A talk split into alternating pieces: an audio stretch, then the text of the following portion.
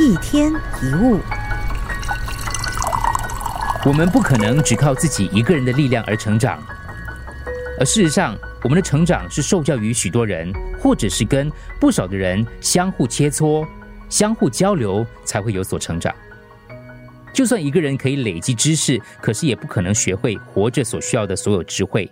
所以我们需要跟别人互有联系。跟别人互有联系是什么意思呢？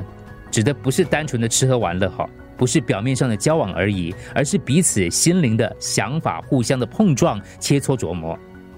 这样必须透过面对面相处，日积月累才会发生的。但有一点要注意的就是，所有的人际关系并不是由跟自己合不合来决定的。因为如果你总是想跟意见相同的人有联系，排除有不同意见的人，你将无法扩展你人生的广度。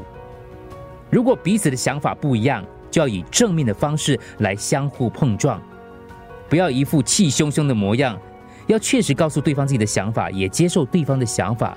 要了解，在彼此的心里，并不是只有黑或白，一定会有一些灰色地带。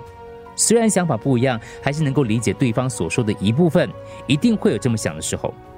所以不要一开始就拒绝对方，试着让两个人的想法去碰撞看看。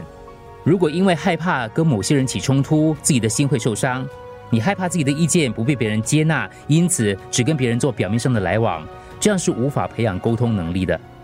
所谓的人际关系，彼此冲突碰撞还是占大多数的。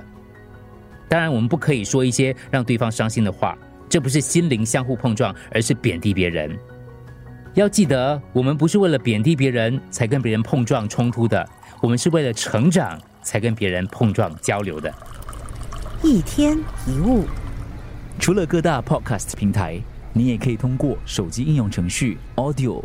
或 U F M 一零零三 SG slash podcasts 收听更多一天一物。